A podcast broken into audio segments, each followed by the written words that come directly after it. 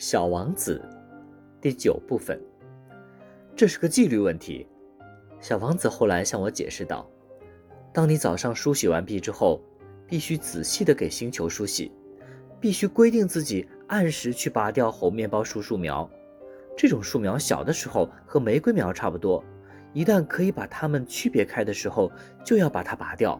这是一件非常乏味的工作，但很容易。”有一天。他劝我用心地画一幅漂亮的图画，好叫我家乡的孩子们对这件事儿有一个深刻的印象。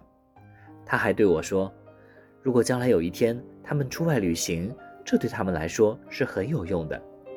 有时候人们把自己的工作推到以后去做，并没有什么妨害。但是要是遇到拔面包树苗这种事儿，那就非造成大灾难不可。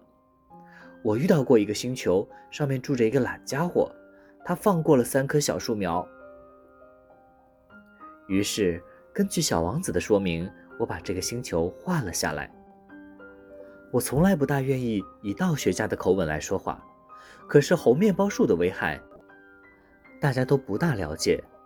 对迷失在小行星上的人来说，危险性非常之大。因此这一回，我贸然打破了我这种不喜欢教训人的惯例。我说：“孩子们。”要当心那些猴面包树呀！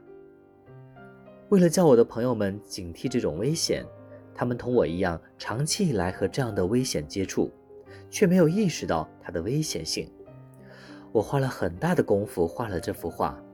我提出的这个教训意义是很重大的，花点功夫也是值得的。你们也许要问，为什么这本书中别的画都没有这幅画那么壮观呢？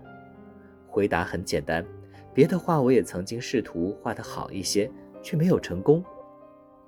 而当我画猴面包树时，有一种急切的心情在激励着我。